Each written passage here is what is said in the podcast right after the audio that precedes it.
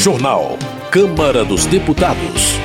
A reforma tributária deve ser prioridade da pauta nos próximos dias. Sessão do Congresso deve analisar vetos presidenciais na quinta-feira. Projeto permite que pessoas com doença renal possam fazer hemodiálise em outros locais.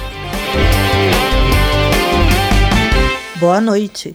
O plenário da Câmara aprovou o projeto que permite que pessoas com doença renal crônica façam hemodiálise em clínicas de outras localidades. O repórter Marcelo Larcher destaca a importância da medida. Cerca de 150 mil pessoas precisam fazer hemodiálise regularmente no Brasil. São pacientes com algum tipo de deficiência no funcionamento dos rins. Essas pessoas precisam passar pelo procedimento periodicamente em uma das quase 900 clínicas vinculadas ao SUS, a maioria delas particular. Mas existe um problema. As regras atuais não autorizam a troca de clínicas, o que praticamente impede os pacientes de viajarem.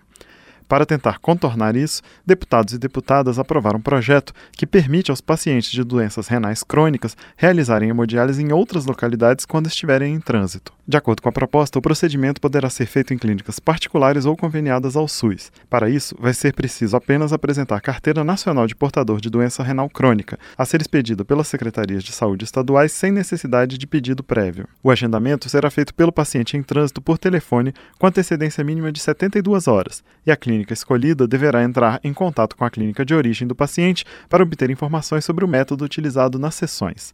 O projeto apresentado pelo ex-deputado Coronel Tadeu previa antecedência de 24 horas para o pedido, prazo ampliado para 72 horas pelo relator, deputado Osmar Terra, do MDB do Rio Grande do Sul. Ele considerou o prazo original muito pequeno para a clínica se preparar para realizar hemodiálise. Osmar Terra destacou a liberdade que a medida representa para os pacientes renais. Muitos brasileiros têm doença renal crônica, precisam de hemodiálise e ficam prisioneiros em casa do, do seu lugar de moradia porque não conseguem viajar é, com medo ou, ou, ou, com a negativa que tem de fazer hemodiálise no lugar para onde eles pretendem ir. O deputado Sóstenes Cavalcante, do PL do Rio de Janeiro, pediu a urgência para a votação e lembrou a importância de permitir o deslocamento dos pacientes, especialmente no período de festas de final de ano. Eles não conseguem agendar num outro município, condenados a viverem em seus lares quase um aprisionamento por conta de não conseguirem que no município ao lado mas em épocas como nós estamos vivendo, em fim de ano, datas natalinas, ano novo, em que as famílias se visitam, eles têm enormes dificuldades. É um cárcere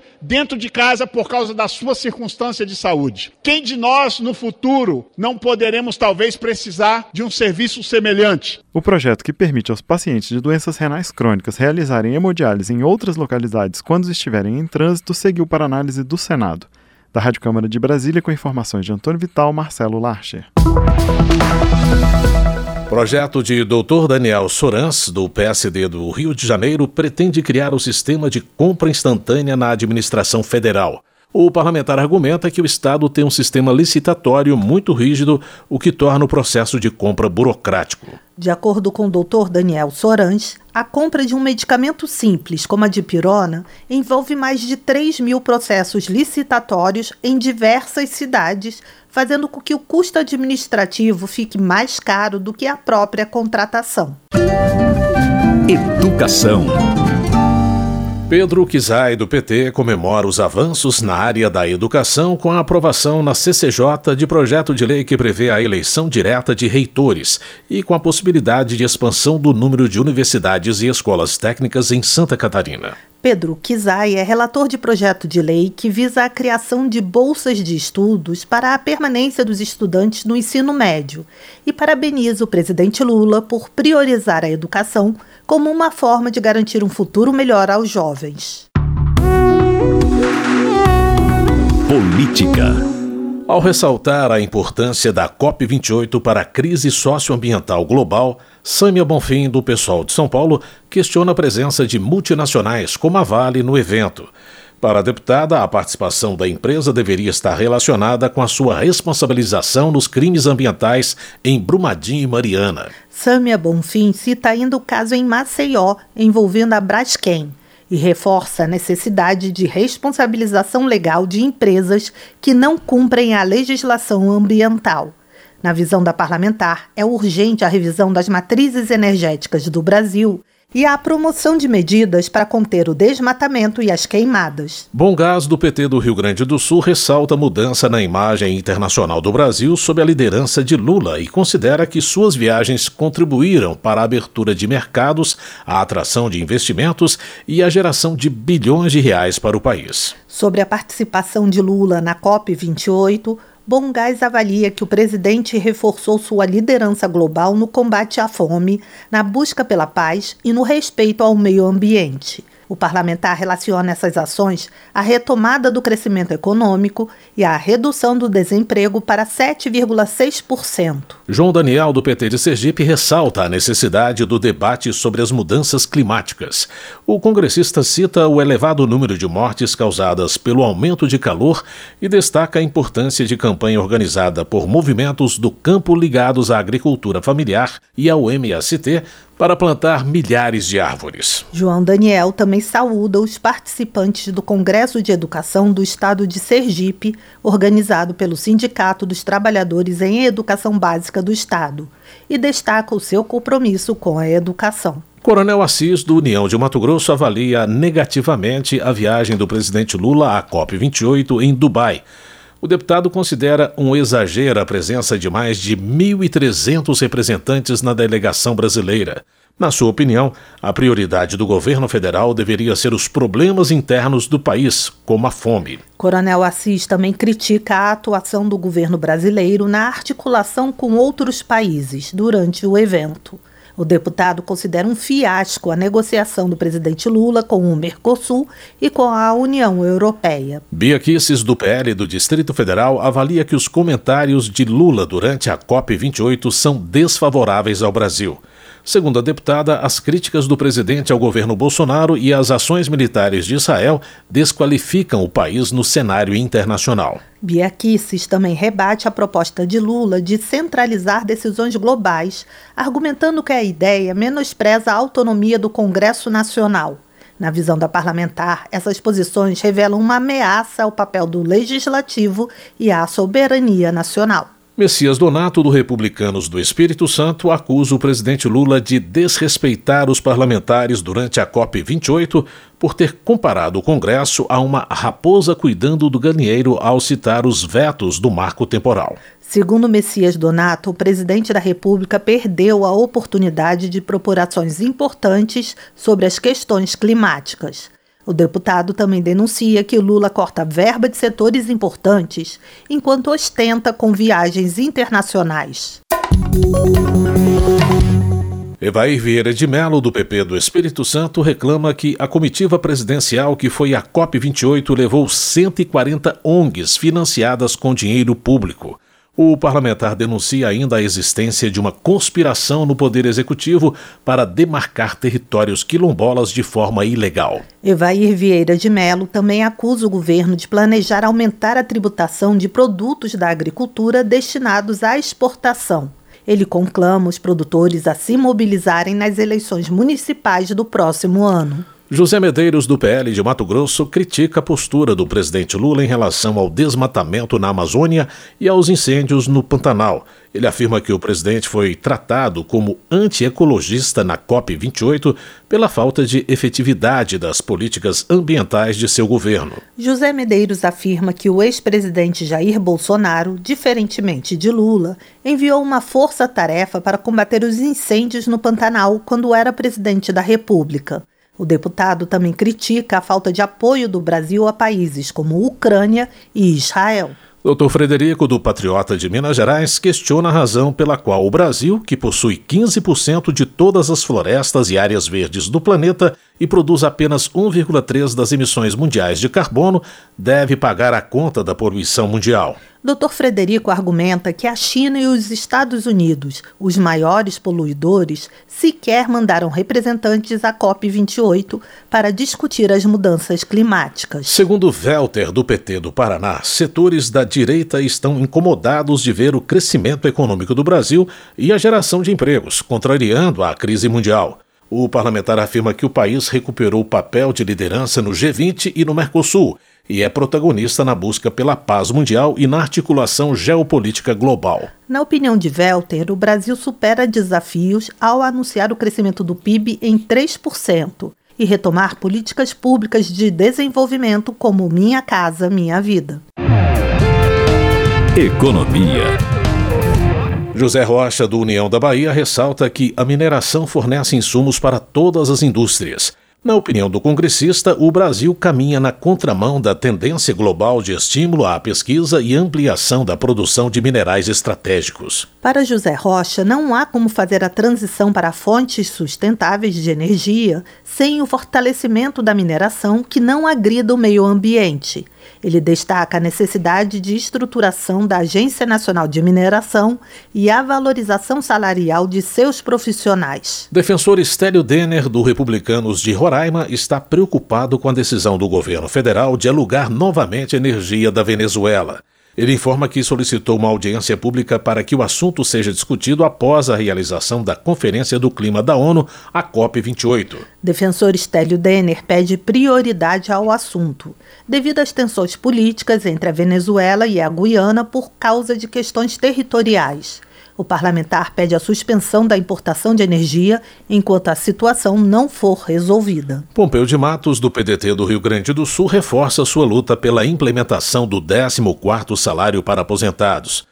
O parlamentar lembra que, durante a pandemia, o segmento teve apenas o 13º antecipado, o que deixou os aposentados sem ganhos adicionais. Pompeu de Matos sugere como alternativa o pagamento de um adicional financeiro para todos os aposentados, enquanto não se estabelece o 14º salário. O deputado sustenta que a maioria recebe apenas um salário mínimo e enfrenta dificuldades financeiras. Trabalho Vicentinho do PT de São Paulo parabeniza o Sindicato dos Químicos do ABC pela realização do 14º Congresso da categoria. O parlamentar ressalta o papel combativo da entidade, focado no fortalecimento das negociações e do trabalho de base. Vicentinho elogia as conquistas alcançadas pelo sindicato, dentre elas a jornada de 40 horas semanais para os químicos. O deputado agradece a todos que compareceram ao evento e reafirma seu compromisso com a luta dos trabalhadores e das entidades classistas. Desenvolvimento Regional.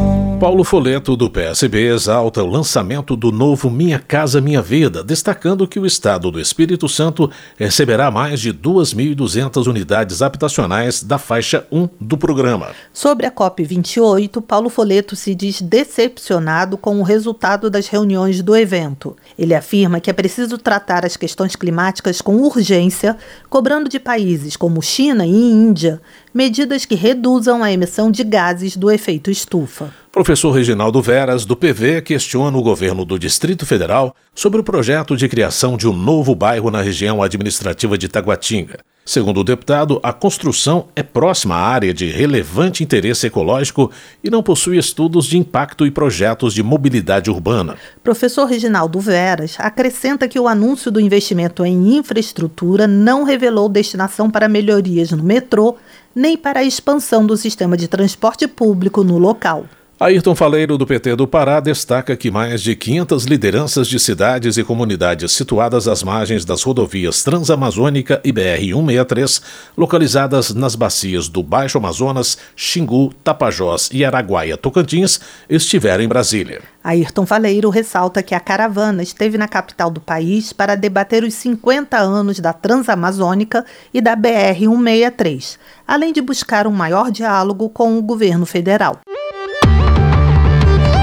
Segurança Pública.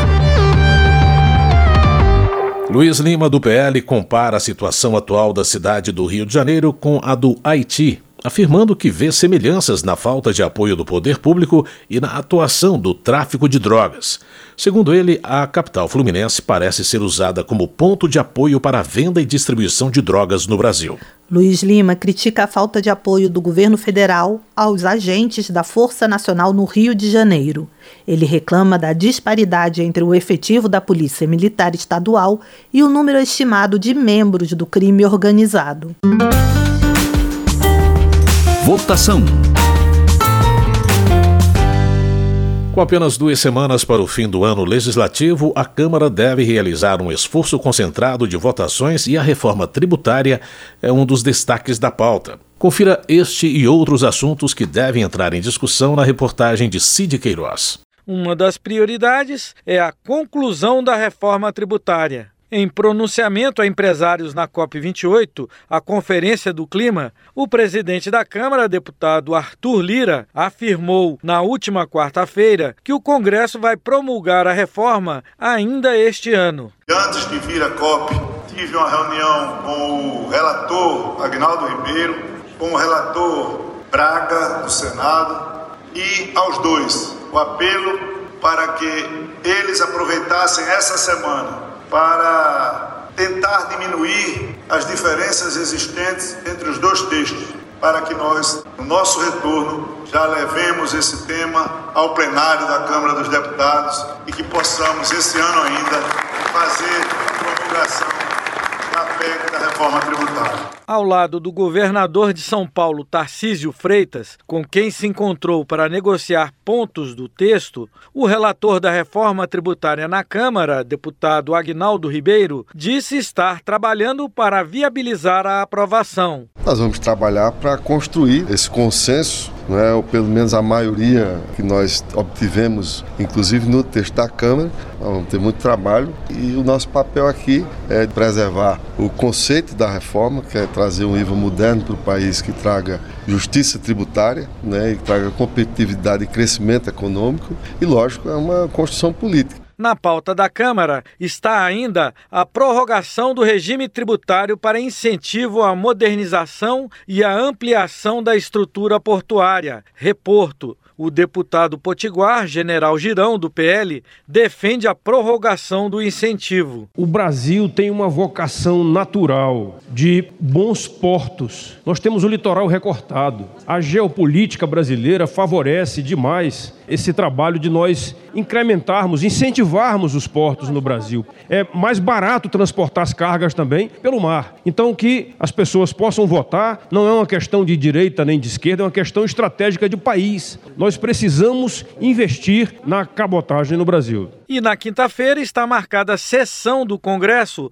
para a votação de vetos presidenciais. Estão na pauta, entre outros, os vetos relativos aos crimes contra o Estado Democrático de Direito, marco legal das ferrovias e despacho gratuito de bagagem do governo Bolsonaro e os vetos às leis que alteraram o arcabouço fiscal e o funcionamento do CARF do governo Lula. Na pauta também a LDO, Lei de Diretrizes Orçamentárias de 2024, e o PPA, Plano Plurianual da União de 2024 a 2027. Deputados e senadores votam ainda vários projetos de créditos, entre eles 300 milhões de reais para o atendimento a 5.711 famílias que ingressaram no Plano Nacional de Reforma Agrária. Esses e outros debates e votações você acompanha no portal da Câmara, na rádio e na TV Câmara, no nosso canal no YouTube e nas nossas redes sociais. Da Rádio Câmara de Brasília, Cid Queiroz.